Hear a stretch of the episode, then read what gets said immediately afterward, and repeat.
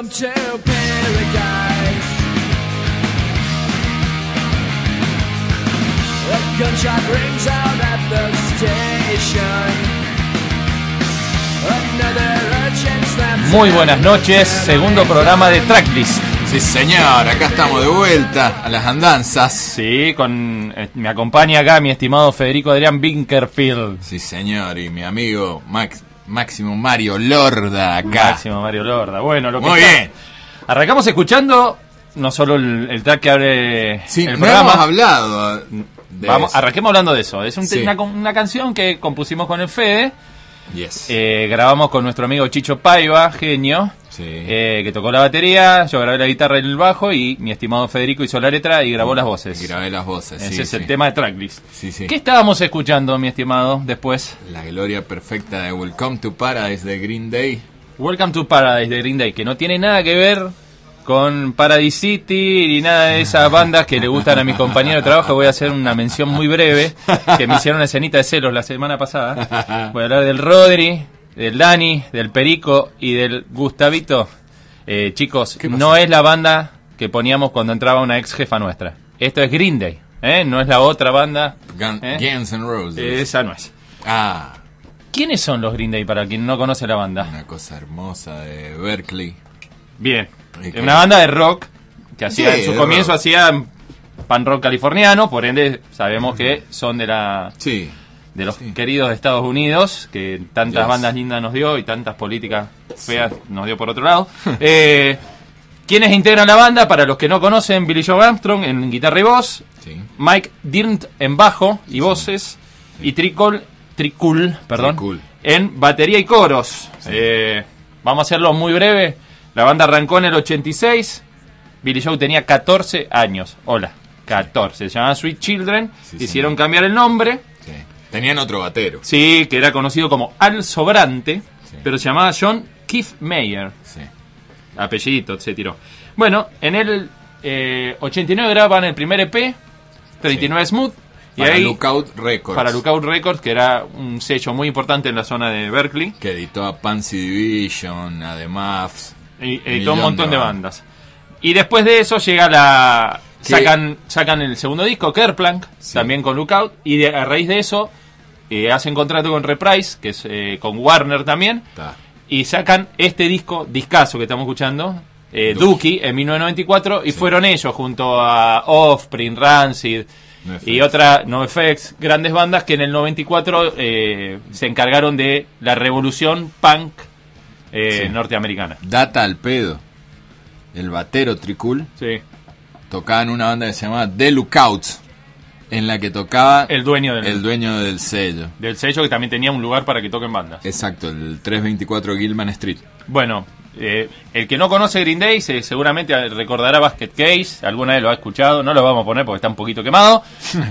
Pero un datito para una banda punk, 30 millones de discos vendieron con Dookie del 1994. Así que, bueno, vamos a ir a un segmento que se llama News of the World, así que vamos a tirar la- el separador y arrancamos un poquito a hablar de noticias.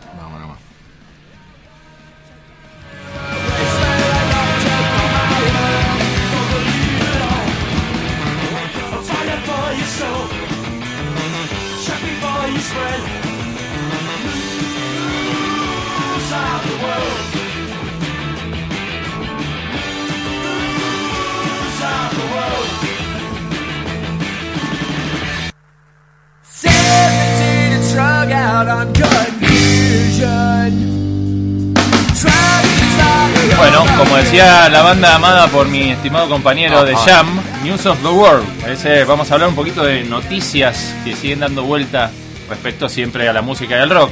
Mientras supuesto. seguimos escuchando Green Day, Obvio. Uno Va de mis temas Green Day. favoritos. Si no les gusta Green Day, por favor, o bien este bloque porque Sí, es- este bloque es de Green Day y Coming Clean es uno de mis temas favoritos de favor. Así que, bueno, Fede, soy todo oídos. Hay muchas noticias que, bueno, no sé si las podremos, qué sé yo, no sé. Sí, bueno, una de las noticias que es la que más me llega al corazón, Down, el supergrupo de, de sludge metal en la que toca Phil Anselmo. Piper Keenan y todo, sale de su inactividad para hacer unas fechas eh, con la formación original. Que ya es un- una cosa rara, porque Sí. hacía mucho que ya no estaban tocando y bueno, volvieron ahora las andanzas Bien. y es un- una muy buena noticia. Un datito, ¿eh? Sí, bueno, solamente, solamente son fechas en festivales y en. Estados Unidos, no, no hay no hay precisiones sobre una gira mundial, pero bueno, Hay que estarse atento porque es una banda que le gusta venir mucho a Chile también. totalmente, sí, sí, y no, igual, qué sé yo, supongo que en algún momento, no sé si este año, porque bueno, viste que hay todavía hay una especie de miedo con el tema del COVID, Sí. Entonces, bueno, hay, mucha, hay, hay muchos festivales que se bajan. El Glastonbury dijeron que este es uno de los últimos festivales que van a hacer. Opa. Y porque no, no, no, no. No pueden cumplir con todas la- las y no, lo que pasa que. Lo vuelve muy costoso por ahí. Exacto, y hay mucha, mucho miedo también en las bandas. Hay mucho miedo en las bandas y mucho miedo también en los asistentes a los festivales. Eh, Sobre todo, bueno, ahora Europa está sacando todas las restricciones, pero. No, Sí. no sabemos, viste que, bueno. Sí, sí, sí. En- Convengamos que el clima en Europa, más allá del COVID, también está medio enrarecido por el tema de Ucrania y bueno, son Sí, un montón de cosas que están, Sí, sí, están haciendo compleja la vuelta en vivo de grandes festivales masivos. Ot- otra noticia que podemos denominar, Sí, la semana pasada salió el, el tema nuevo de, de nuestro amado Liam.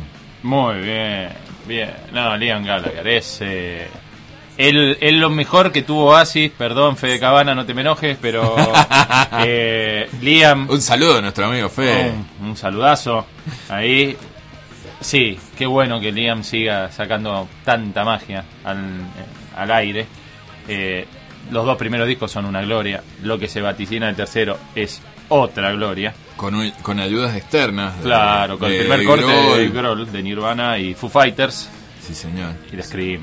no vamos un Sí, poquito atrás. no, Pero no vamos a hablar. Eh, bien, notición.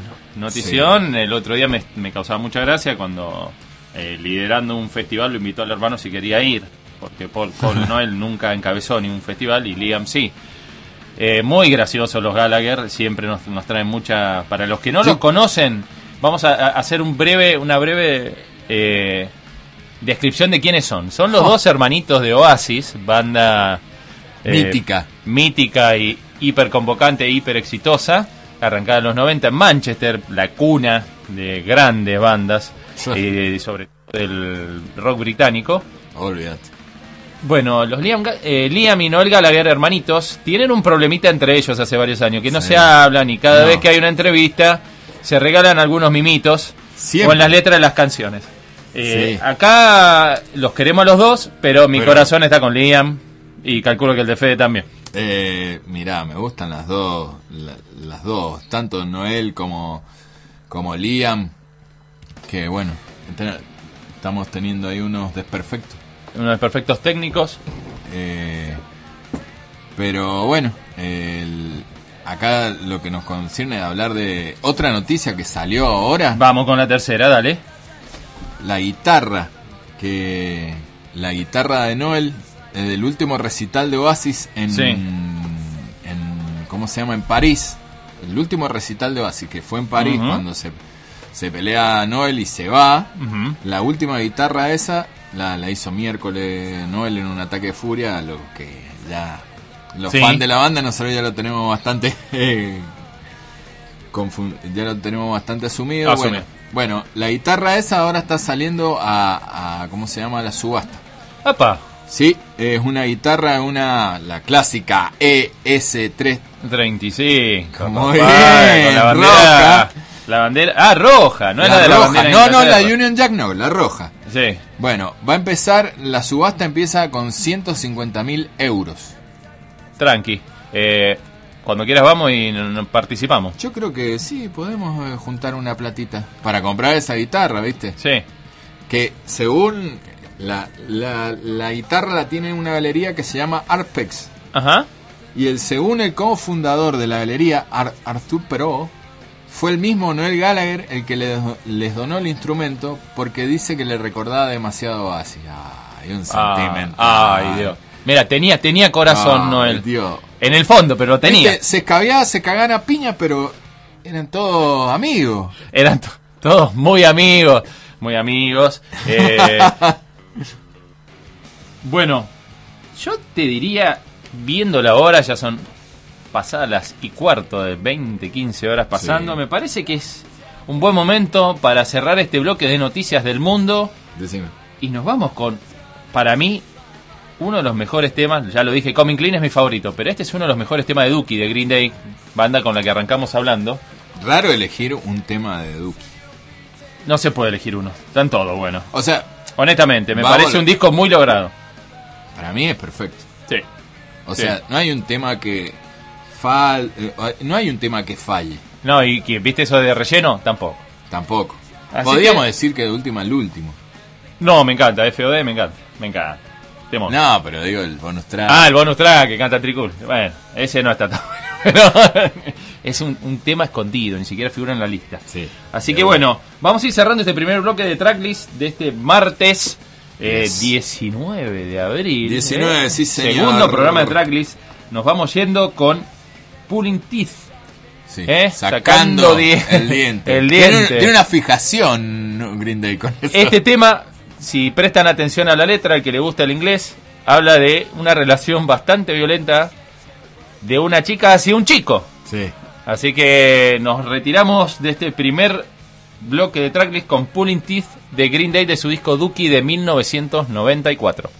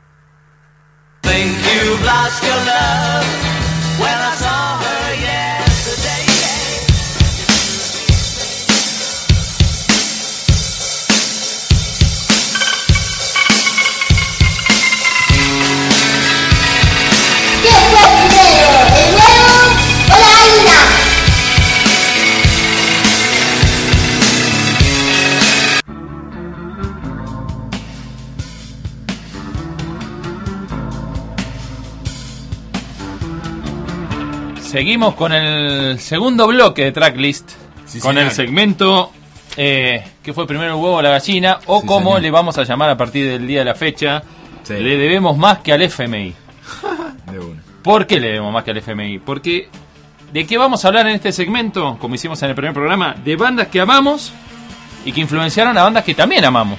O sea, le reconocemos esa gran influencia para poder bandas más contemporáneas tomar muchos de sus condimentos y readaptarlos o transferirlos de otra forma. Pero quizá no vamos a hablar de evidencia, o sea, influencias tan visibles, sino Sí. de cosas que, o sea, de bandas que responden a otras, a otros estímulos o otras influencias que no son tan definidas, que, pero que si vos las buceás, en el fondo sabés que, que sí, que están Sí. las influencias, ¿entendés? Tal cual.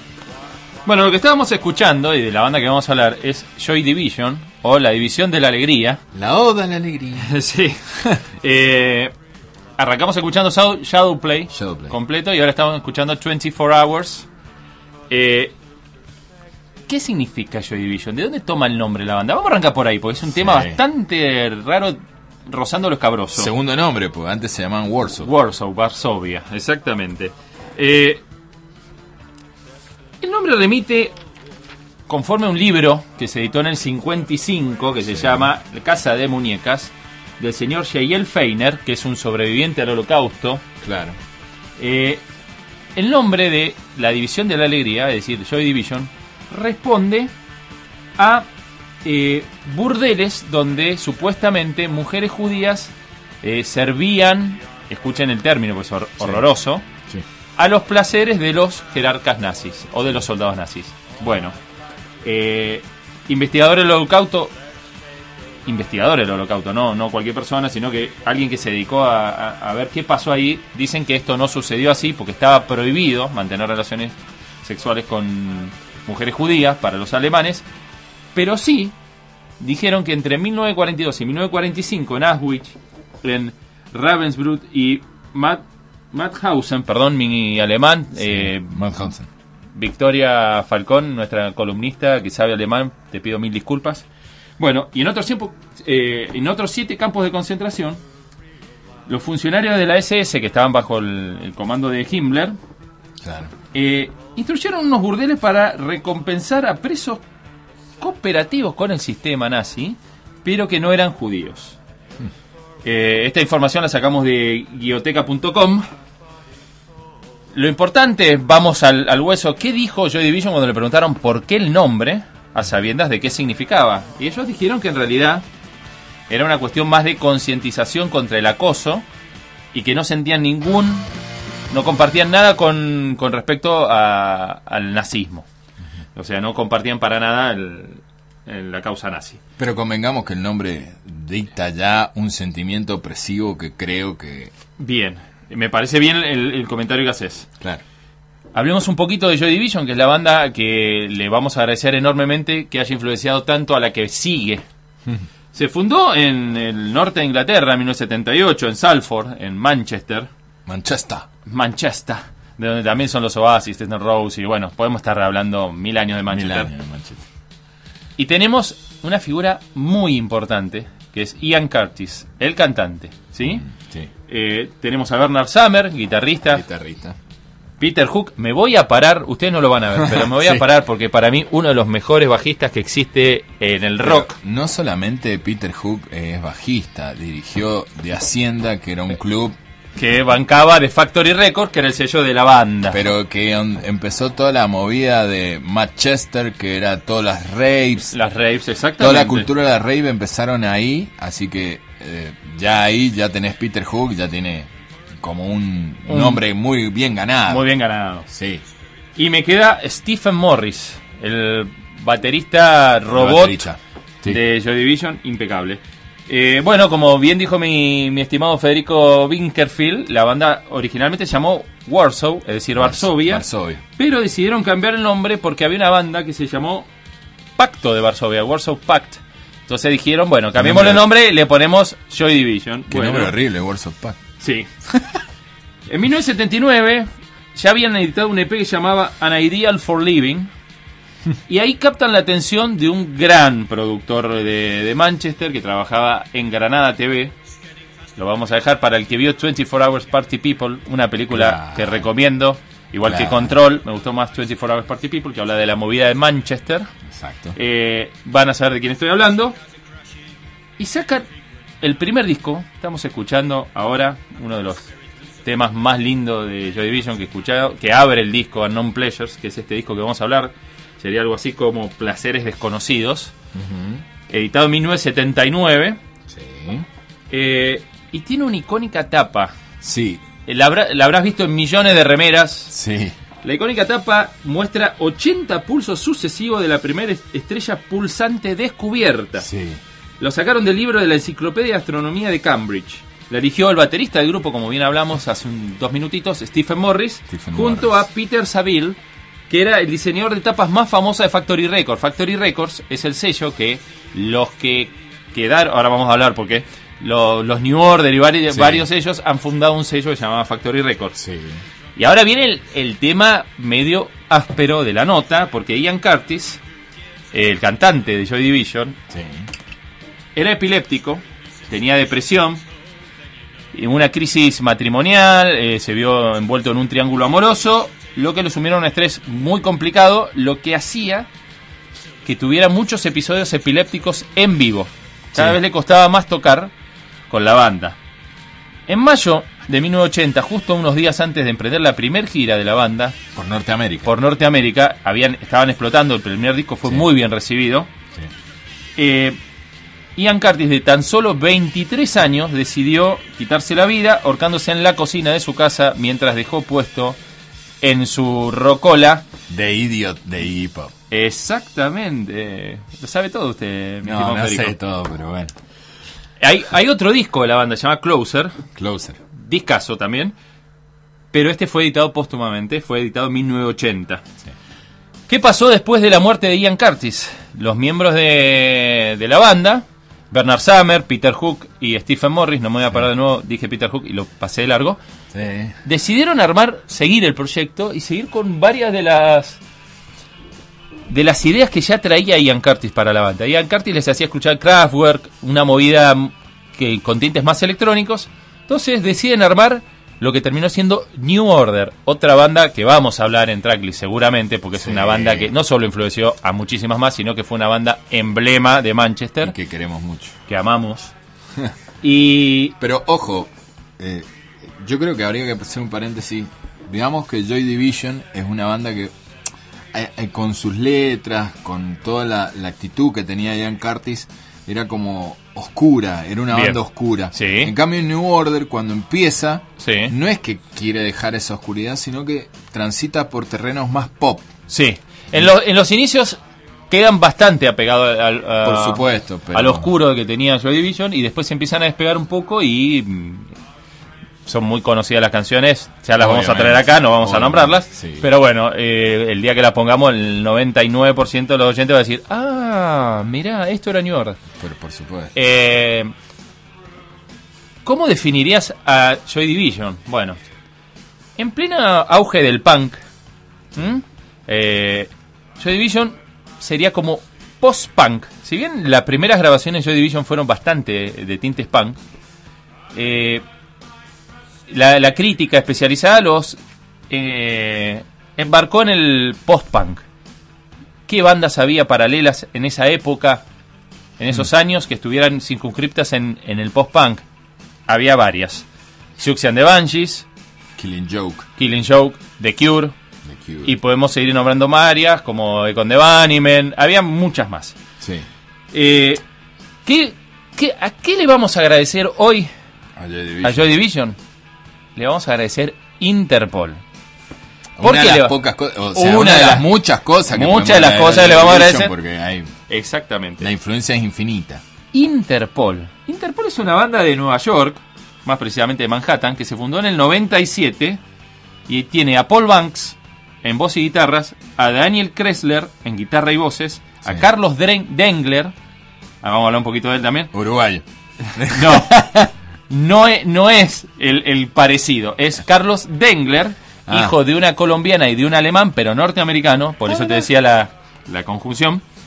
Y Greg Drudy en batería, quien sería reemplazado por quien sigue siendo el baterista, para mí, lejos, uno de los mejores bateristas del 2000 para acá, que es Sam Fogarino.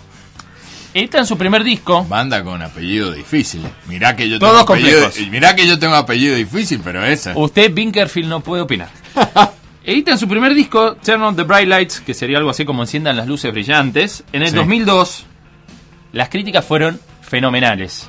Estamos hablando de que también se los eh, enmarcó en el retro rock, en el post-punk. eh, compartían, eh, en cuanto al retro rock, Y- escena con sus compañeros coterráneos de, también de Nueva York, los The Strokes. The ¿no? Strokes, Banda obvio. que son amigos. eh, ¿Por qué pusimos a Interpol acá? Yo creo que la mejor forma de, pon- de, de explicar esto, de por qué está Interpol acá, quiero decir que Interpol man- se mantiene activa, siguió sacando muchos más discos, pero nos vamos a circunscribir solo al primer disco del 2002.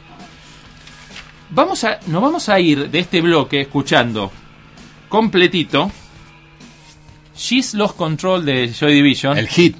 uno de los temas más emblemáticos de la banda. Y después el, el ciclo se cierra con Roland de Interpol de este disco que estamos hablando, Turn on the Bright Lights. Así que nos vamos y cerramos este segundo bloque de Transplit.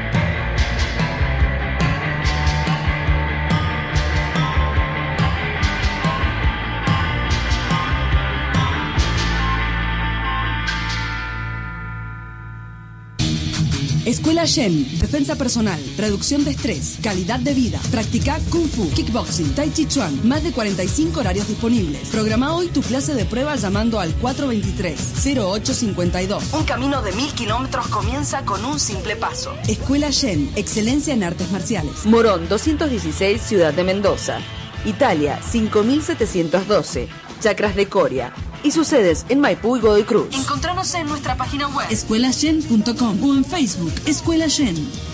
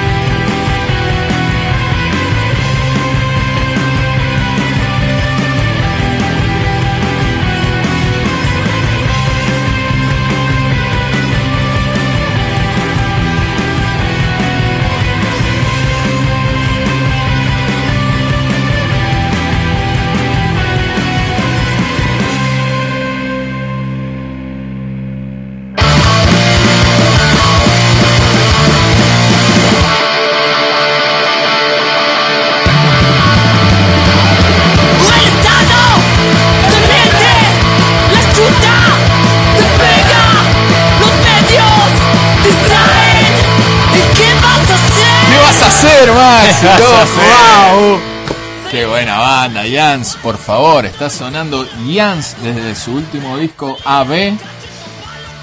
Eh, chicos, eh, el, disco dura 9 minutos y tiene 10 canciones. 10 canciones.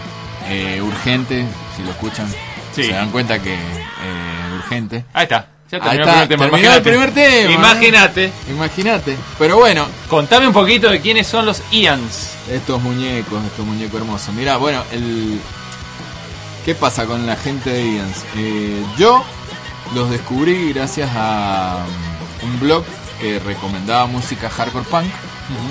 Y salían estos tipos que, ¿cómo se llama? Tocaron mucho, tocan mucho, mucho, mucho, en todos lados tocan, ¿entendés? Tocan en, en lugares como la cultura del barrio, en lugares así autogestionados. Bueno, Sí. ellos tienen un eslogan que es activar o morir, que significa que ellos, bueno, ellos tocan solamente en lugares eh, con- donde los invitan o en recitales gestionados, no- ellos no pagan por tocar. Me quedó claro escuchando el EP. Más que claro. Sí, bueno. El tema es que, bueno, eh, ¿qué pasa? Yo lo que había pensado, el, el hardcore punk acá en Argentina Sí. tiene, eh, tiene una historia de, de larga data, podríamos definir. Sí. ¿Qué pasa? Más allá de nuestra relación pasional y yo diría de fanatismo que tenemos con los Ramones, por ejemplo. Sí.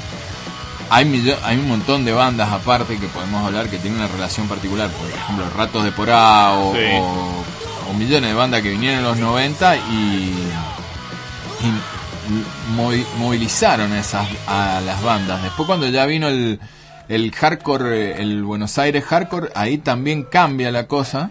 Ahí, Sí. tan- ahí también cambia la cosa porque bueno, eh, toda, todo ese bagaje que tenían, todo ese bagaje que tenían acá, se sumaron a sus propias vivencias. Pero ¿qué pasa? En el año 90, en los años 90, habían como escenas separadas. Tenía la escena heavy metal, que ya había dado su zarpazo con B8 y por Hermética el metal, hermética, exacto. Y la, la escena punk, que tenías a los violadores, bueno, ataque, dos minutos, mal momento, todo eso. Problema. Flema. Exacto. Bueno, ¿qué pasa? En los años 90 también hubo otra escena que no compartían, quizás no, no compartían los mismos valores estéticos, podríamos definirlo, pero compartían es- eh, compartían lugares para tocar, Ujú. ¿entendés? Era muy normal ver en Cemento que un día tocara Juana la Loca y el otro día dos minutos. Sí. y cosas así. Entonces, en el nuevo rock argentino, recordemos el nuevo rock argentino del Sí. año 94, tocaba Dos Minutos, Peligroso, Ujú. Los Brujos, Juana loca. Juana la Loca, y también tocaba una banda incipiente en el año 95 que creo yo que hacía como una conjunción de todas esas escenas, con un poco de punk, un poco de metal y un poco de alternativo. Que, ¿Cuál es la banda? Fan People. Fan People, señor. Eh, ¿Qué pasa? Fan People mezcla todo eso, separándose un poco también de las bandas hardcore eran como muy, ¿cómo definirlo? Diferente actitud juveniles, Edo, NDI, eran como más bandas crudas y al palo, ¿entendés? Con un mensaje contestatario, pero todo el tiempo intensos, ¿entendés? Sí. ¿Qué hace Fan People? Sumar toda esa influencia de la costa de Estados Unidos, Seven Seconds, Descendants, todo eso, y le suman una cuota de melodía a- al, al estilo de ellos. Sí. Que es un hardcore punk melódico, ¿entendés? Pero diferente al hardcore punk que se hacía en los años 90, que, o sea, Fan People no suena a NoFX, No, ni a Offspring, ni a Bad Religion. no. Suenan a ellos. Sí. Tampoco suenan a NDI. A... No suenan a NDI, a ni a diferentes actitudes juveniles, ni nada. ¿Qué pasa? Ya tenés, es- tenés un- una base, una piedra fundamental en, en lo que es la escena hardcore punk acá. Y hay un montón de bandas que siguieron tocando a partir de los años. Pero yo creo, la, de las últimas bandas que yo he escuchado, la, un- la única banda que más o menos puede seguir esta estela de fan people de... de- está bien, por ejemplo, Yance es más hardcore, responde a ciertos más con- a conceptos de, Sí, una de la estética escena más hardcore. ¿entendés? O sea, tocamos en lugares solamente de banda hardcore. y- Autogestionado, autogestionado, exacto, todo eso. No son Stray Edge, pero Sí, tocan en cualquier lado, ¿entendés? Eso también es bueno, tocan con bandas punk, sí. tocan con bandas hardcore, Stray Edge, pero tienen más melodía. ¿entendés? Tienen mucha más melodía. Yo creo que por ahí, por ejemplo, esta banda a mí lo que me moviliza, a- aparte de la furia que tienen, porque son temas cortos, repetimos, son nueve temas en 10 minutos, o sea, no es nada. Sí. Pero el 10 temas 9. 10 temas 9. El, el, pero a mí lo que me, me gusta de los tipos que van al frente. ¿Entendés? Es una banda que va al frente, como hacía Fan People antes. Sí, no son tibios. No son tibios, ¿entendés? Tienen las ideas bien puestas, ¿entendés? Y yo creo que, Son coherentes con la escena de la que vienen. por supuesto, yo creo que igual no van a llegar a un público más amplio, porque las voces del de Estivo, que es el cantante, no son como las voces de Necro, que eran más cantadas. También, y aparte más reconocibles también. Claro, Sí, porque Necro tiene un timbre bastante particular que el- Sí, sí, sí, pero pero igual si vos escuchás esta banda sí. Tiene o, tiene otra otra clase Sí, de para mí cosas- es otro es otro otro plan y entiendo a dónde van. Claro. Claro, Eh, sí, sí. ¿Qué más tenés para contarme de.? Porque el nombre de la No, banda es no. más que interesante el origen. Ians. Vos decís Ians, un nombre en inglés pero plural. ¿Por qué? El tema nace de, de esto. El cantante tenía una banda con uno de los guitarristas. La banda se llamaba Yardas. ¿Qué pasa? Los tipos tienen un recital con otras bandas y resulta que se les baja, se les baja, se les va de la banda el guitarrista y el baterista. Entonces el tipo dice, no tengo banda para tocar, ¿entendés? No tengo banda para tocar, no, no tengo nada. Y yo no, él, él no le quería fallar a los tipos que organizaron el recital. Entonces habla con el violero le dice, ¿qué hacemos? No, no- no da en una semana y media conseguir tipos para tocar, hacer temas nuevos, todo. No, no da. Ahí tenés, no paguemos por tocar. No paguemos por tocar. Yo creo que ese tema lo hemos estado cantando en la previa de este programa.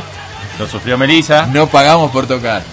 Pero me que- hay algo que me quedó claro. No pagan por tocar. No pagan por tocar. Bueno, el tema es que dice el, dice el cantante, le dice al violero, hagamos un set de todos temas de Minor Threat. Minor Threat, recordemos, es una banda insignia que creó el Stray Edge, de donde salió Fugazi, creadores del sello Discord Records. Eh, ¿Qué más podemos agregar? El cantante... ¿Cómo se llama el cantante? Porque ahí viene la parte de color. Ian McKay se llama el cantante. Ian McKay. Pero como los pibes tenían dos opciones, o ponerse los Macayes, Que no garpa. no Garpa, o Ians. Me gusta. me Así gustó que, un poco más. Así pusieron Ians y bueno, ellos dicen que en la otra banda sonaban más como un hardcore mucho más pesado, más cercano a un broken o cosas así, y ellos querían volver a al hardcore punk eh, así rápido, Sí. más cercano a NDI y cosas así. Sí. Entonces por eso, bueno, volvieron a ese estilo. Bien. Es una banda que, bueno, ahora están grabando el último disco, Ujú. En el que yo creo que van a dar un paso importante porque ellos siempre grabaron independiente. Sí. Sacaban sus propios discos, sus remeras, Sí, todo, do todo, it todo. yourself. Sí. Bien, bien eh, como las bandas hard. Exacto. Ahora tienen un productor atrás Bien. y tienen un productor ejecutivo. O sea, hay un sello atrás que les puso la guita para hacer el disco, que es Firme y Alerta, un, un sello Emblema también. emblema también. Entonces yo creo que ahí, ahí puede llegar a ser un, un salto. A ver, cualitativamente un salto tampoco. Sí, sí, sí. La escena, convengamos, eh, la escena es bastante reducida. No, Sí. no tanto como otras, pero digo bastante Sí, reducida. No, pero no. Y ojalá eh, este, este salto les implique un poco más de reconocimiento, porque es una banda que viene laburando muy bien hace mucho tiempo. Muchísimo. Eh, muchísimo. yo creo que es un excelente momento para irnos con el EP completo. Acá está el EP completo, lo estamos escuchando. Son- Yo creo que tiene- tenemos que irnos con el EP completo. Son nueve minutos y pico. Son nueve minutos de amor. De nueve amor y minutos de amor. de Nos vamos hardcore. con los chicos de Ians de Buenos Aires. Lo así ponemos que completos. los Eh, ponemos completo. La, la operadora nos está mirando con cara de te vamos a matar, pero bueno. Sí, sí, no, nos va a matar, pero lo va a poner igual, porque es buena onda. Así que gracias, Melissa. Eh, nos vamos con el EP. ¿Cómo se AB, llama? AB se llama. Pueden buscar en el Bandcamp, es Ians HC, no le quiero decir porque HC es hardcore. Hardcore. Bueno, ahí encu- encuentran todos los discos, escúchenlo. A ver qué. Sería qué como un tercio de un tema de Pink Floyd. Escuchen mm, 10 temas en 9 minutos y pico. Le deja- nos vamos con el disco de Ians.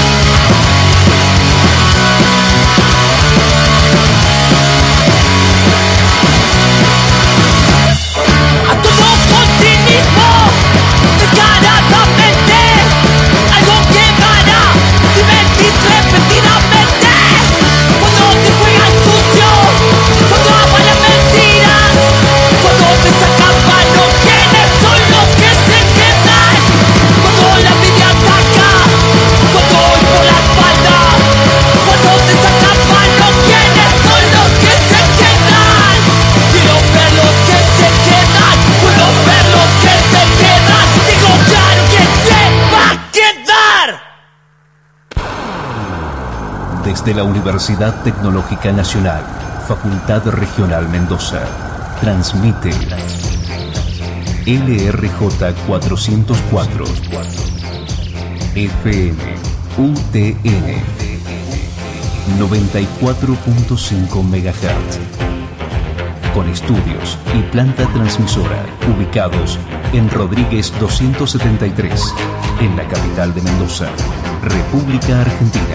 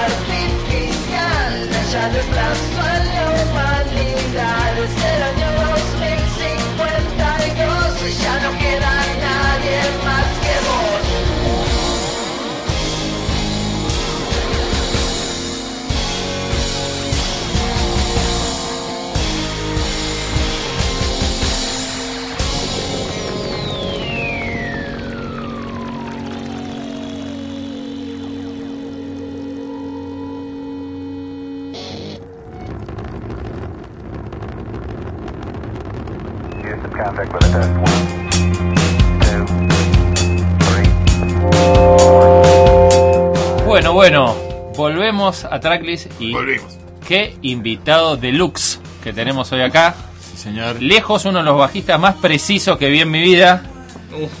Y Los compañeros de banda, para los compañeros de banda, si, si no están asintiendo en este momento, los voy a ir a buscar.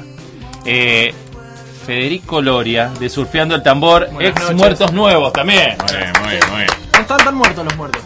¡Epa! ¡Epa! ¡Epa! Mirá la que tiró, ya arrancó dato, tiro ¿ah? No primicia. están tan muertos los muertos, pero eh, están ahí.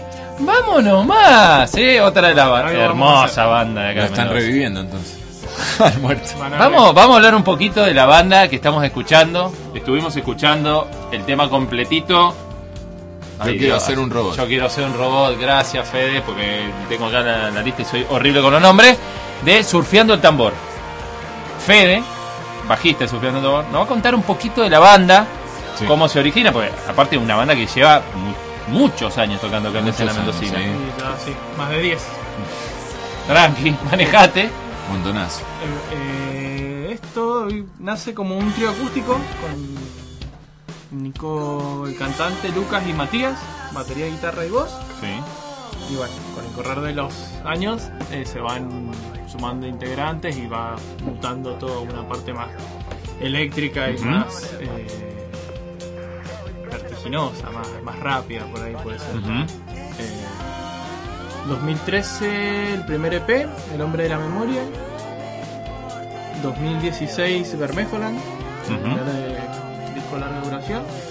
2019 La madrugada eterna. Bien. Y ahora estamos produciendo lo que puede llegar a ser otro. Vamos a ver si es un EP o un disco. Tenemos las canciones. Vamos a ver si. En. Hoy nos trajo toda primicia. Vino- Ah, cortita. Se vino enchufado. Se vino enchufado Fede. Se vino enchufado, Bueno, muy bien. yo sé que hablar de la escena de Mendoza, para nosotros que la hemos recorrido, Fede- mi estimado Federico, mucho tiempo, es como complicado hablar. ¿Cuáles son los planes? ¿Cuál es la de- escena? No, la escena- no, ¿cuál es? ¿Cuál es la escena? No nos gastemos la escena. Pero, ¿cuáles son los planes que se vienen ahora? Están grabando, sabemos que Nico está, eh, eh, está grabando en Melmac. Estamos, ahora estamos produciendo Bien. en La Tierra Prometida, se llama. Opa, Que es el home studio de Matías Valle. Matías Valle, bien, Eh, él lo está, está haciendo la producción. bien, eh, y la idea sí, es volver a Melmac a grabar bien, y, y ver qué pasa. bien, perfecto. No, no hay nada definido todavía y esperamos que sea este año algo. Sí, seguramente. O sea, hoy por hoy, o sea, lo que más ganas tienen es de por lo menos grabar. Sí, sí, sí, sí, estamos en esa etapa. Bien. Producir, grabar, eh, no estamos buscando toques ni produciendo toques porque la verdad que los toques los hacemos nosotros, los producimos nosotros. No te la puedo creer. Sí, pues, aunque no lo creas. No pagan por tocar como No los pagan por tocar. No Muy bien, por- surfeando el Muy tambor. Muy bien, un aplauso. Es casi una banda hardcore. Es cuasi hardcore. Por lo menos en la escena, en la idea. En la esencia. En la esencia, tal cual. eh, sí. Bueno, acá todas las bandas son. No, no todas. para- No todas, pero bueno. eh, Sí, bueno, verdad. no, no. No, no andemos. Sí, a mí me queda algo que dijo el Vaca una vez, que dijo 20 años llevo independiente, soy indie. Dijo. Tienes razón. Sí, tiene razón. El Vaca. 20 años. Convengamos, Vaca Alegretti. Vaca Alegretti. Claro, no sí. sé, si hay un tipo que a mí me dicen, un tipo luchador acá en lo que sea, ya, ya pasó la escena del metal, para mí es un, es un baluarte de acá, del rock de acá. Te estás olvidando de otro, perdóname. Hubo otro que hacía eh, eventos y ciclos. No voy a dar nombres porque queda feo que lo diga al aire. Pero somos varios los que hicimos. eh, ¿eh? Quisimos plantar una escena, pero mal, la escena no acompañó. Nunca. ¿Y qué va a hacer? No se dio. Había un ciclo. Ciudad de Ciudad y Mus- música para todos. en También el era un ciclo, no quiero decirlo, pero- En el auditorio de Radio Nacional. En Auditorio Radio Nacional. El primero fue en. Pero ahí pagaron por tocar. ¡Ah! No pagamos jamás por Ah, tocar. El primero fue en la nave cultural. Y me acuerdo que tocaron con 14, 15 años. Usted señálemelo, ¿eh? No quiero. tra- De ahí el estrellato. De ahí el estrellato, sí. No, no fue de ahí, porque la verdad que son unos cracks, pero bueno, eso es otro tema. Eh, surfeando. Pero igual, ojo, vamos Pará, a que- pará, vamos, vamos al tema. Dale. Están grabando. Vos me decís, están las canciones. Canciones para un disco tienen. ¿Van a ser dos EP o un disco? ¿Por qué te lo pregunto? Porque hoy por hoy escuchar un disco para mucha gente es como, hoy no, un disco. No, ahora tiene que ser el single. Claro. Con el fit. Claro. de- y el Totalmente. Y no, nosotros Totalmente. nos gustan los discos. A mí nosotros escuchamos también. discos. Bien, bien, por fin. Alguien que opine igual. Y como no nos está poniendo guita nadie. Obvio. Obvio, eh, eh, perdóname, no, me sorprende. Acá, lo que me estás contando, no lo Eh, puedo creer. va- eh, no, eh, puede ser que hagamos un EP o dos EP. eh, Bien. no sé. A mí los EP los amo también. O sea, Sí, sí.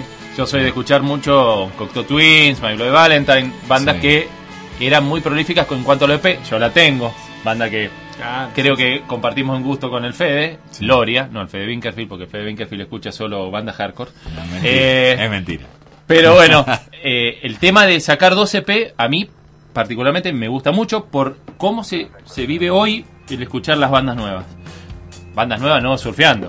O sea, la Ah, gente claro. escucha un disco nuevo y cree que la banda es nueva. Sí, como Eh, presentación, como carta de presentación. está buenísimo. eh, Un EP está buenísimo y si es contundente también. Sí. Vos, vos sacás un EP de cinco temas y tiene que ser cinco trompadas.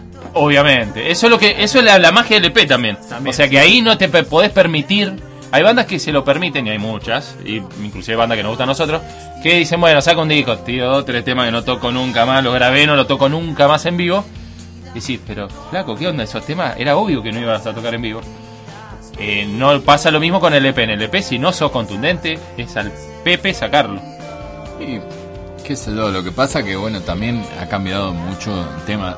Convengamos, ellos, por ejemplo, en, la edad de ellos, por ejemplo, ahora en Bermejolán tiene un tema que se llama cassette manualmente rebobinado. Ya eso te denota Eso te tira canas. Exacto. Eso denota Se te canas. cayó la billetera. Se te cayó la libreta enrolamiento. Entonces, no. ¿qué pasa? Eh, yo cuando, vos cuando sos más grande y tenés más edad, te acostumbraste a escuchar discos, ¿entendés? Sí, te acostumbraste también. a considerar toda la obra, no escuchar un tema, ¿entendés? Y si sos más grande que nosotros, Bueno, eso ni porque en mi caso tengo 40 y 12.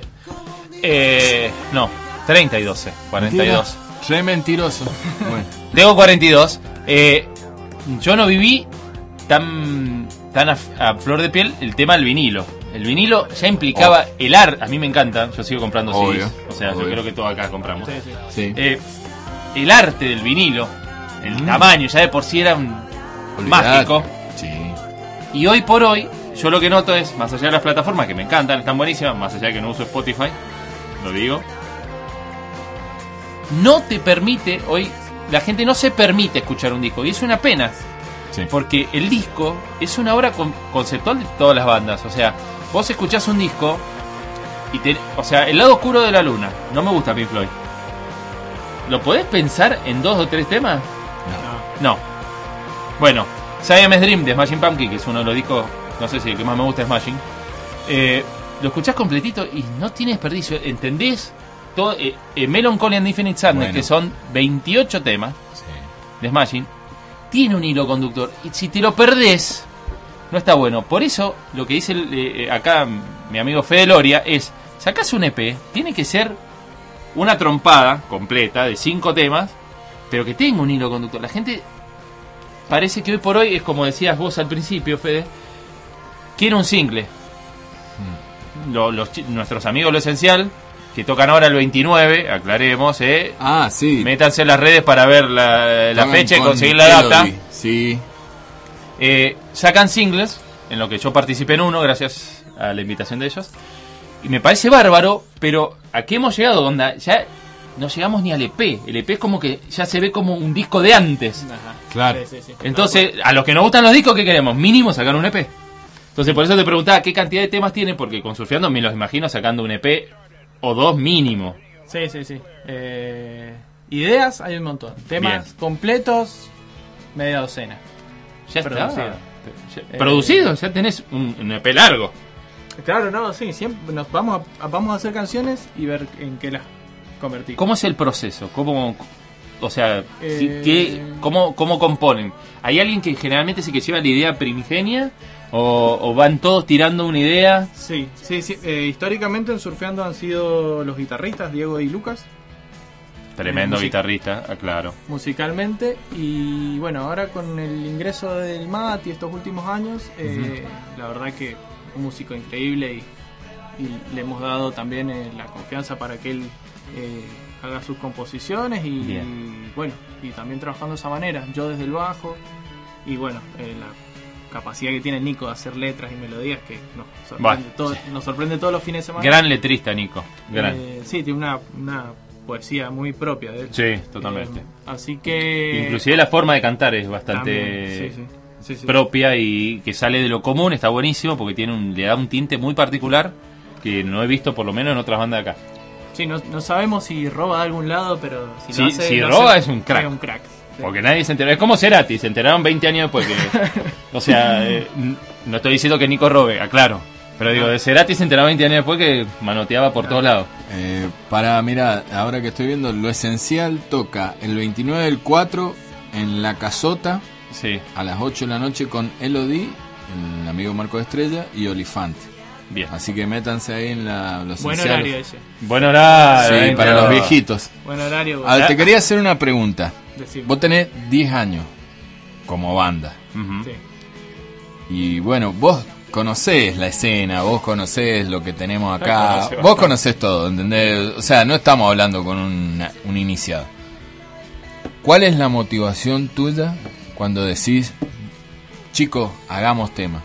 A sabiendas que sabés que probablemente toques en un lugar que habrá 50 personas con toda la furia.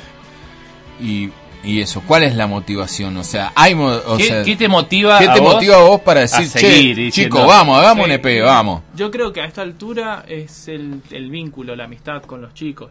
Eh, Bien, no hay- es no hay- fundamental eso. Sí, es como el, el- el día a día, el- un, un grupo de amigos. Está. ¿Qué hacemos? Hagamos canciones. Perfecto. Está, Eh, está perfecto. Es así. es- ¿Eran amigos antes de formar la banda o se hicieron amigos con la banda? No, yo creo que nos hicimos todos amigos amigos con la banda. Bien, Eh, o antes sea, sí, sí. antes se conocían Sí. y con la banda dijeron, loco, Sí, sí, sí. la mejor. Sí, sí, formás un vínculo más allá de, de, de la- de juntarse a ensayar, digamos. Eh, Bien, bien, Está bien, bien, bien, eso está la buenísimo. motivación va en eso, en, en, la, en la relación con los chicos. Bien. ¿Cuáles son, esto te lo, te lo hago como, también me la hice muchas veces esta pregunta, ¿cuál es la expectativa ¿De las canciones o de la banda? de la banda? Al No, grabar nuevas canciones, ¿cuál es la expectativa? No, no tenemos expectativas. No, la verdad que eh, hacemos las canciones porque nos gustan, nos gustan a nosotros y... Me encantó. Sí. Como el 90% de la banda acá, vamos lo que. No, no, no, hay muchos que tienen expectativa, por ahí... Y la- ah, claro, ah, no, las lanzamos y el que le gusta, el que se siente identificado. Genial. Buenísimo, pero las hacemos porque nos gustan a nosotros. me encantó, porque sabes qué, a mí me pasa lo mismo en el sentido de, bueno, ¿y por qué lo hago? Y porque realmente tengo ganas de de mostrar lo que toco, lo que hago, lo que compongo. Está. Eh, expectativas, yo hace años que perdí las expectativas. O sea, la- Sí. la- lo tengo bien claro de que, sobre todo por ahí, el estilo, el, el estilo que yo hice con un par de bandas que tuve, no es lo mismo que surfeando, pero digo, la escena es bastante complicada acá en Mendoza y a nivel nacional, no digo Mendoza.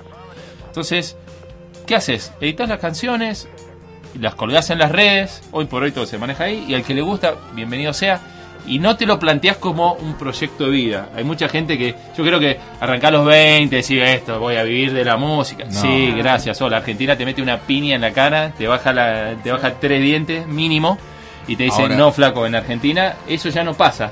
Te hago otra consulta también, estamos hablando de todo, tienen 10 años. El estilo de ustedes no lo quiero definir como indie, Pero responde a ciertos parámetros. Qué lindo eso, Sí. estilo Bueno, indie. ahora, Ah, el, el tema es el siguiente, viste que hace un par de años hubo como un boom de el manso indie, que con los amigos invencibles, sí. eh, bueno, eh, ¿cómo Eh, se llama? Usted señálamelo. Usted señálamelo. Pasado verde. Pasado verde, hubo mucha, Sí. un- hubo un run run que salían la Rolling Stones. Sí, sí, sí, sí, Una banda como ustedes puede acceder a eso. totalmente. Yo Eh, creo que tienen ese costado pop que puede llegar a acceder a eso. ¿Qué Sí, yo- faltó ahí? No, no, no sé si faltó algo. ¿Contactos y plata? Claro, puede- También. eh, Hola, se me siempre. escapó. No, Sí. siempre puede ser eso, pero eh, creo que no. Nunca nos subimos a ninguna. Eh, Ese, tu- tuve una discusión hace unos años eh, porque era como hay que subirse a hay que, hay que subirse a este tren porque pasa una sola vez y hay que salir más a ver las bandas no, no hay que subirse a ningún tren o sea hay, una- hay, hay bandas muy buenas y, y que quieren hacer la, la suya y, y no hace falta estar corriendo atrás de dejar de ser vos. De- o sea, yo creo que se nota cuando dejas de ser vos, ¿Ah? ¿o no? sí, sí, Cuando sí. decís, bueno, me voy- subo a este tren y paso de hacer de usar un Big Muff Claro. eh, a usar un overdrive bien suavecito porque ahora lo que garpa no, no, no se no, se nota a mí, yo lo noto forzado. Yo creo que lo que lo que ustedes hicieron Sí, siempre lo sí, hicieron hay- en hay- su en su mambo, se quedaron ahí, fueron bastante coherentes Sí. con lo que querían y lo- el sonido que quieren lograr. Sí, yo creo que nos, nos centramos mucho más en eso y bueno, eh, nunca nos volvimos locos por tocar o por estar eh, en, en- en el radar. eh, un montón de, la- de bandas que, bueno, las bandas que nombraste vos, Fede, y un montón más, ah, nos conocen y saben, nos conocemos Incluso el cantante, Nos de, conocemos el todos. cantante de Pasado Verde toca, canta en un tema de ustedes. El, el vino a tocar con vino a cantar una canción de nosotros el disco anterior y, y- Ujú. y nos conocemos todos, pero bueno, cada uno elige su Sí. camino. Nosotros tocamos con la banda que yo tuve, tocábamos con Pasado Verde, Soporte del Mató. Claro. El ese es un divino el cantante. Y están en la de ellos, o sea. Está bien, no, A está ver, perfecto. ¿cuál es el, el gran problema en la escena mendocina? Es que tampoco hay apoyo por parte de la gente. y no, no, no es que no le, le echo culpa a la gente, digo, eh, la escena mendocina es una escena rara. ¿Sí? Yo lo veo porque tengo muchos amigos en Bariloche y veo que es otro tipo de escena. Sí. Eh, la escena mendocina tiene sus complicaciones. A mí particularmente, yo la disfruté muchos años, o sea, no me puedo quejar. También la padecí por otro lado, porque bueno, todos los que somos músicos sabemos que los egos que hay- se manejan en cualquier tipo de banda, no solo en Argentina, Sí, sino en todo el mundo, eh, hace muy difícil hacer una, una con- convocar una escena. Eh, acá se está riendo Fede Loria. Nah, sí, sí. Evidentemente sabe de lo que estoy hablando. Sí, sí, sí. sí. A- Ahora, ¿Cuál es el- yo creo que lo que lo, lo más claro que me dijo hoy en la entrevista a Fede es hacer la que nos pinte, hacer lo que nos Está guste per- está perfecto. y no pensar en el pero en el yo- que va a venir atrás porque eso no lo puedes manejar directamente. Primero porque es como una educación que nosotros tenemos de, de- de- de lo que vos decías en el- al principio del programa, el, el héroe del héroe.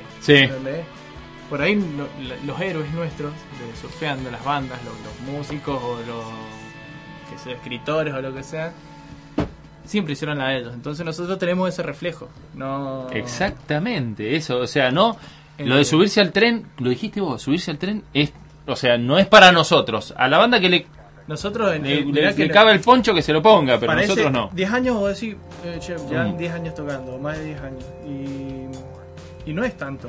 Y la cantidad de cadáveres de bandas que has visto en 10 años. Olvidaste, Te pones a repasar los flyers y no existen más las bandas. El 90%. Y, Y me quedo corto, ¿eh? El 90%. Y te aseguro que ese 90%, un 80% se quiso subir al tren. Totalmente. Y- Y se notó. Seguro, sí. se sí. notó. Y muchas bandas, para mí, esto es una opinión personal, Sí. eh, el subirse a un tren te trae unos costos altísimos. de o sea- integridad vos decís. Sí. O sea, para mí perdés, perdés la integridad y ya a, a mí, Máximo Lorda, como músico, no sé, no me transmitís nada. Bueno, pero a ver. Yo- vos yo- sabés, Fede, los dos Fedes acá, porque es muy, es muy loco tener dos Fedes.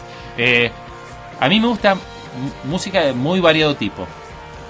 Eh, hay un tema de una banda de, de Bariloche que se llama Ice Cream You, que dice, devuélvame el dinero del recital, Sí. porque sus canciones no son lo que eran. Entonces, a veces me siento así con algunas bandas que decís, chi, ¿qué pasó en el medio? Son Bueno, decisiones que por ahí sí. no comparto, decisiones que por ahí las tomaron desde, desde su interior y con convicciones reales. Está perfecto. Subirse al tren, como dijo Fede Loria, es un costo muy alto en cuanto a la Ahora, integridad. yo digo, yo digo una cosa, esto es algo, una, una cosa mía. Eh, es- Esta tarde estaba escuchando el, el primer eh, el primer disco de ustedes, Bermejoland.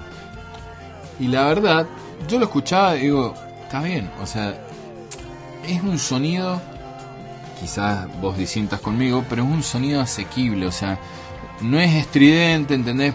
Puede sonar en cualquier lado, no solamente acá, ¿entendés? Puede sonar en cualquier lado, puede sonar en la Vortex, puede, ¿entendés? Totalmente. Eh, eh, es un sonido, no sé, no, no lo definiría como tranqui, pero es eh, no, no es que vos, por ejemplo, otra cosa, no tenés que pertenecer a ninguna escena para escuchar lo que ustedes hacen. no, totalmente. Porque O sea, básicamente es, es un rock pop bien hecho, ¿entendés? Como Sí, algunas es fácil de melodías. escuchar, no Es fácil de escuchar, easy ¿entendés? listening. Claro. Easy Eh, listening. no, porque, bueno, sí. No, es- eso me decía un, un productor que... está bien, es un easy listening, pero...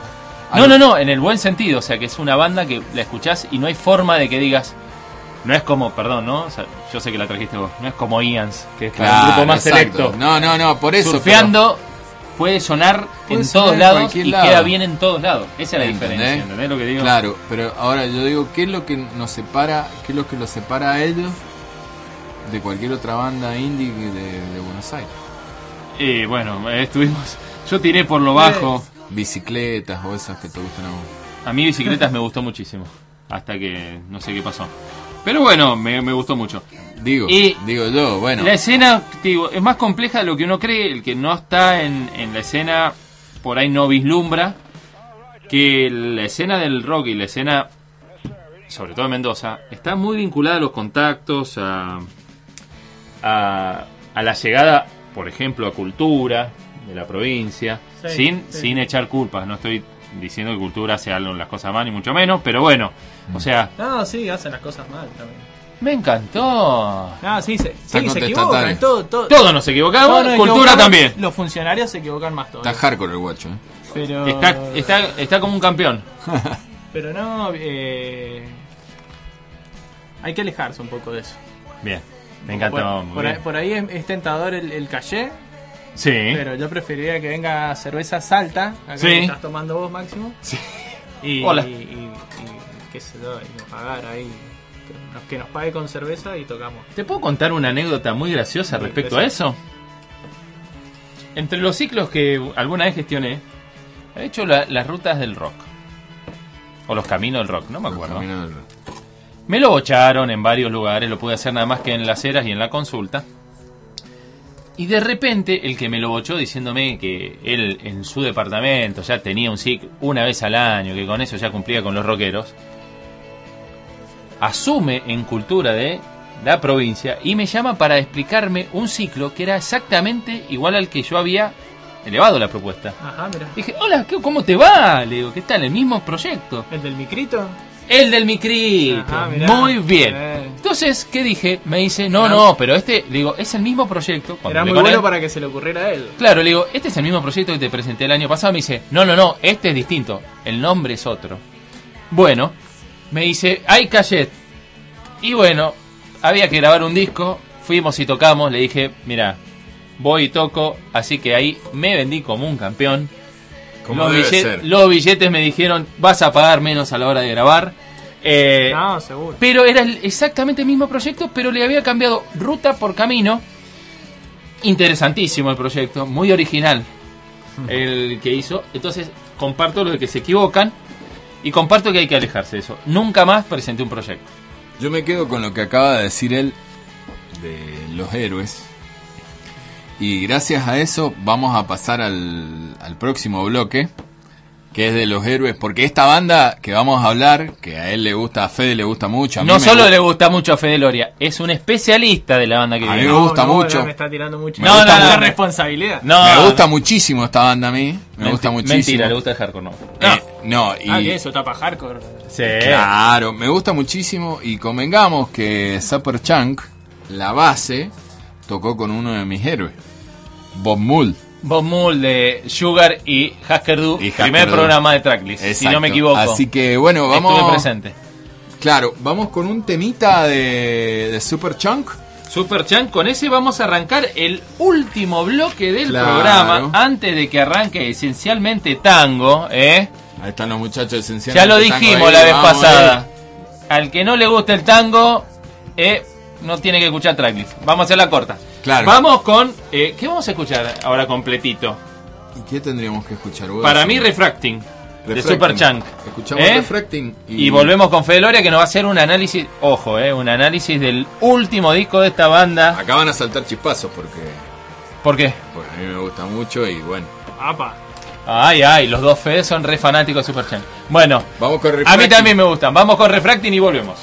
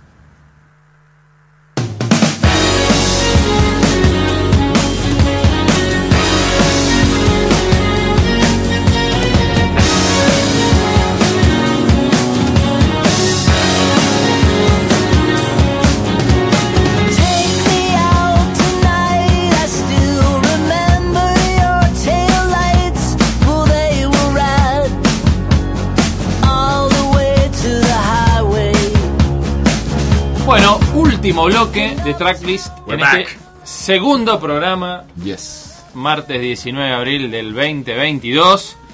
¿De qué vamos a hablar, Federico Winkerfield? Bueno, vamos a hablar de una banda que es de... eh, Ellos son de culto, muy de culto. Sí. Eh, Super Chunk. Esta banda, el señor Fede Loria nos va... Es un- como un especialista. Sí. Vamos a hablar de un disco que a él le gusta mucho. Eh, es una banda que tiene muchos discos. Vamos a hablar primero del último disco. De- vamos a hablar del último disco, Maj- Majesty Shredding. No, perdón. De Wild, de Wild Loneliness. Es el último disco. Que salió este año. Salió ahora a principio de año. Salió el ahora este doceavo, año. El doceavo disco de Super Chunk. Tranqui. Tranqui. Eh, no sacan disco los pibes. No, bien. Arrancaron en el Buen- 90. Buen, buen. Primer disco. Sí. Sí, empiezan en el 1990. Eh, A editar. en el 89, Claro. claro, exacto. Ahí está. Eh, ¿Qué onda el disco nuevo, Fede Loria? a mí me gustó mucho. Eh, Coincido. Me gustó más que el anterior. eh, pero eh, vamos a ver con el correr de los de las escuchas Sí. cómo lo voy a, lo vamos asimilando. A mí ahora me encanta. Recién arranca el año, pero me parece Sí. que va a estar ahí. en Va a estar en, en tu top, list, En mi top list. en tu sí, top 10 por lo menos de los discos nuevos. Y por lo que estuve leyendo de McCogan, lo que iba posteando, eh, lo grabaron eh, durante el aislamiento. Ajá, sí, eso lo leí también. Plena pandemia, grabando el disco. Y, y- y el resultado es increíble. Que cada uno haya grabado por su A ver, cuenta. eh, y- Estamos hablando de una banda, para los que Sí. están más familiarizados con Superchunk, es una banda que Increíble. increíble, que viene an- hace años peleando como unos campeones, que no bajan, que no, que no, que, que no negocian, vamos a decirlo así, No. que siempre se mantienen fieles a, a- a- a su idea, a sus convicciones. Este disco, ¿qué es lo que más te sorprendió? ¿La versatilidad del disco? Eh, sí, y lo, lo, lo optimista por ahí. eh. ¿Viste? Tiene canciones más arriba, más Sí. acordes mayores. Que Ajá. veníamos, ¿viste? De, Veníamos a curito, estaba muy enojado en el disco estaba anterior. enojado. Entonces, eh, y tiene temazos y las colaboraciones. Mike Mills. Opa, eh, Mike claro, Mills, sí, para los que no están... Eh, Cámara Oscura.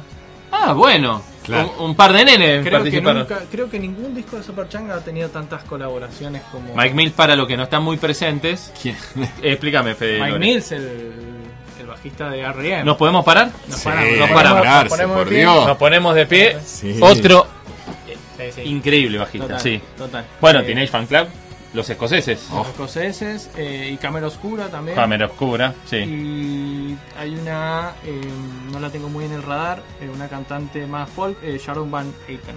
Ajá. Tam- Ok, o sea, sí. ¿cuántos invitados? Sí, sí. Canta- Aprovecharon la pandemia. Aprovecharon la pandemia. ¿Qué canta la chica esta?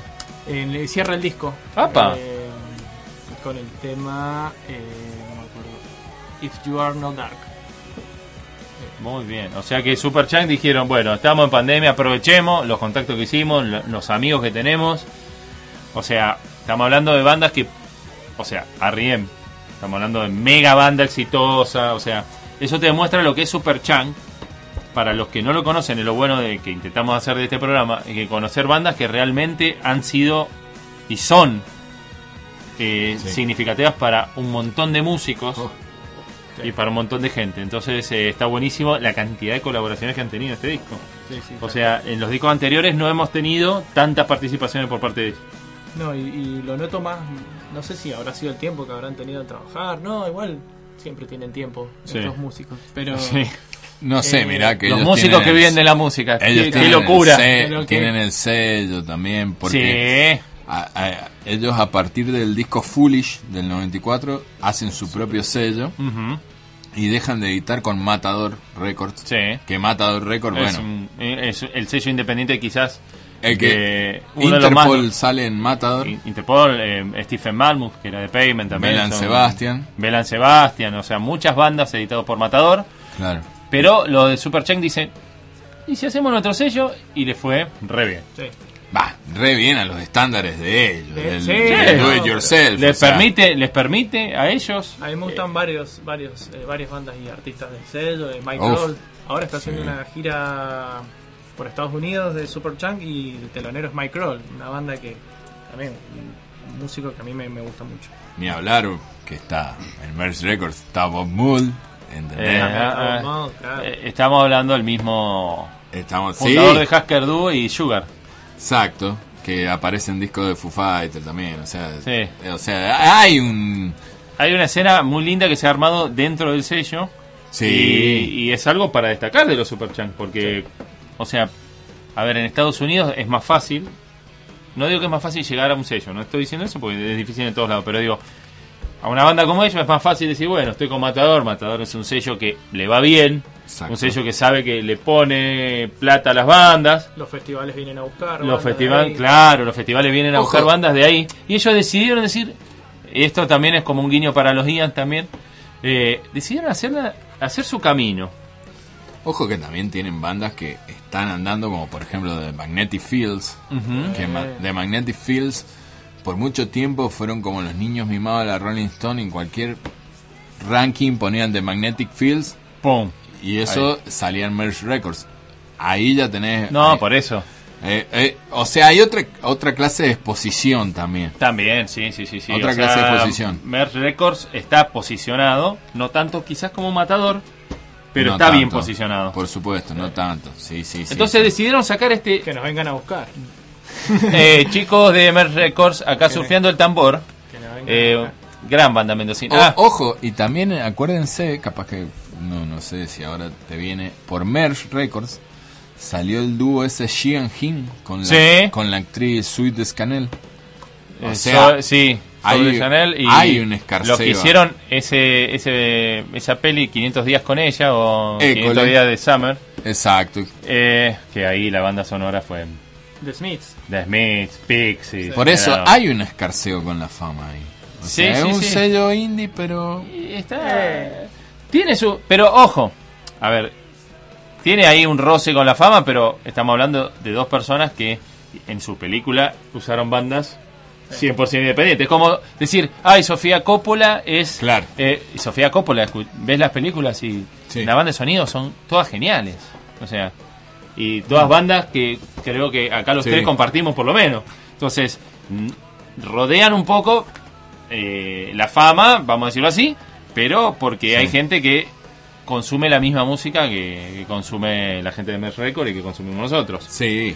Este disco, a ver, ¿hay algo que destaque el disco que, que te haya llamado la atención? Es decir, tienen, le encontraron una beta un poco más pop, jugaron con otro tipo de instrumentos que no se jugaron antes. Sí, viste, eh, Superchunk son el, el- Sí.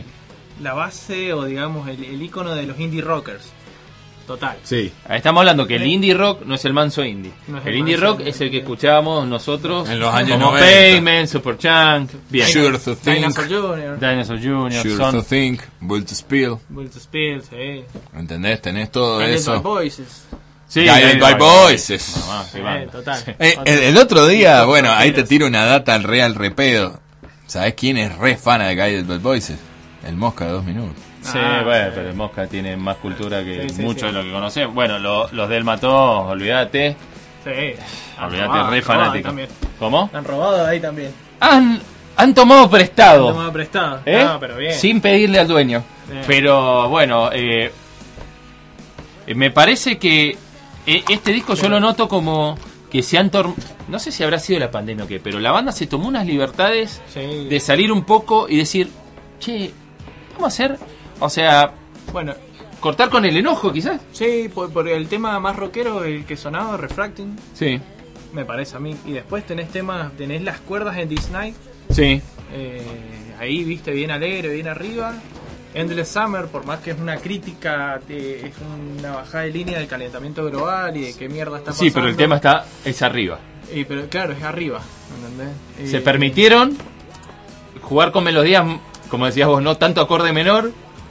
y levantar un toque. le- Y, y cierra eh, Bajón con este tema donde colabora Sharon Van Etten, Sí. eh, que viste, es como, mirá la- lo que estamos viviendo con esto de la pandemia, todo, tenés- no, no, no puedes estar bien, no, no, no debes estar bien, tenés que estar como el culo como todos nosotros. Bien, bien. Sí. O sea, Eh, convengamos que es una banda que siempre ha estado bajando línea. Sí, sí. Siempre. O sea, y, y- y tiene con qué bajarte línea. Es una banda que es muy coherente desde que arrancó. desde la autogestión, desde fundar un sello, desde bancar a bandas que nadie apostaba por esas bandas, o sea, que te baje línea Super Chunk, no es lo mismo que venga y te baje línea, no sé, perdón, no, no quiero decirlo, pero no es lo mismo que venga el de Tambiónica y te diga, che, escucha, no, Fla, o sea, todo bien, pero si viene de, no viene Super, creo. viene Super Chunk y me dice, che, eh, Máximo, Fedes, lo pongo en plural, tal cosa, y vos decís, opa, lo tomás distinto. O sea, es una banda que te baja línea. Nosotros que también nos criamos con el pan rock, estamos acostumbrados a, bajar- a bandas que te bajan línea, bajan, no a nosotros, bajan línea en general en cuanto a la política, Sí. a cómo se está viviendo, Sí. a cómo los mecanismos de control. Lo escuchábamos con Ian también, dedicándole las canciones a la policía, que lo llamaban de otra forma, con la YUTA, la yuta. La yuta. Bien. Eh, Sí. Yo creo que para hacer un cierre de este bloque del, del disco nuevo. Rápido. Sí. Por un, un, un pibe. ¿Por dónde lo metes a Superchunk? Rápido. Porque disco, Sí. eh, I Hate Music. Bien, bien. Bien. 2013. ¿Vos? ¿Vos? Y para mí, el que eligió el señor. Ah, sí. El que vamos a hablar después. John the Mouth. Pero bueno. Bueno, sí, Ojo, son- eh. Hay, hay que ver la generación también. Claro, hay que ver. Exacto. Un pibe tenés que agarrarlo por algo que sea más digerible también para alguien Claro, más sí, jovencito. bueno. O sea, si le tirás los primeros discos, va a decir, upa, ¿y esto? Ojo que esta banda tiene ganchos pop. No, es re, es re ganchera. banda, ¿Entendés? es Una banda ganchera. O sea, Mirá, yo creo que nos quedan seis minutitos. siguiendo la estela. Es una de las bandas que está siguiendo la estela de Ariem. Yo lo veo así. Sí, Arriem en su principio fue... Bien en la etapa Era lo que de yo Green. conocía, claro. Se vendió antes Arriem. Se- cl- eh, eh, Para mí Ariel no se vendió nunca, pero bueno. No, no, no, no, pero se digo- puede armar un, re- un, Sí, un para mí acá. No se vendió, solo que aceptó mucha plata de unas multinacionales. Esa es la única diferencia. Pero bien, los amamos igual. Obvio que los amamos, pero es verdad, Superchank no se ha vendido. Eh, Nunca. nos vamos a ir, mira, nos quedan cinco minutitos de programa. Así que nos vamos a ir. Quedará para lo que dejamos invitado a Café de Loria para hablar de su disco Cuando clásico que es Majestic. No, Majestic Sí, Shredding sí, sí, Shredding. del 2010 Del de 2010. Superchunk. Y nos vamos a ir con Endless Summer. Tapa rara Majestic Shredding. ¿no? Tapa rara, sí. Y Eh, fue como la vuelta. la vuelta, claro, La ahí vuelta. fue como. Nos vamos con Endless Summer eh, en vivo, ojo, del último disco. Bueno, no sé si va a estar en vivo, pero va a estar. Va a estar. Va a estar, Ah, va a estar, no, va a estar, la, va a estar. va a estar la- la- no, perdón, la edición del disco, perdón. Y los dejamos con Esencialmente Tango. Nos vemos el martes que El viene. martes que viene.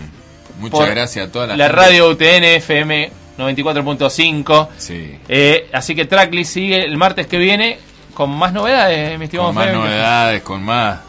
Música. Más, más música, más quilombo, más. Más temas, más temas vacíos, más. Todo todo, para volver loca a la operadora. Más pizza para nuestra operadora. Melissa, todo, muchas gracias, Melissa. Todo bueno, un aplauso para Meli, para todos nuestros amigos que nos, nos están La gente que está hablando, acompañando. Mi mujer, mi hija que nos han estado mandando mensajes. Sí, así que, obviamente, Ari y todos. Y nuestros amigos también que nos han estado hablando en la semana. Nos vamos con Entre Summer de Superchunk. Nos vemos el martes que viene. Muchas gracias, Federico Loria, por estar acá desufriando el tambor.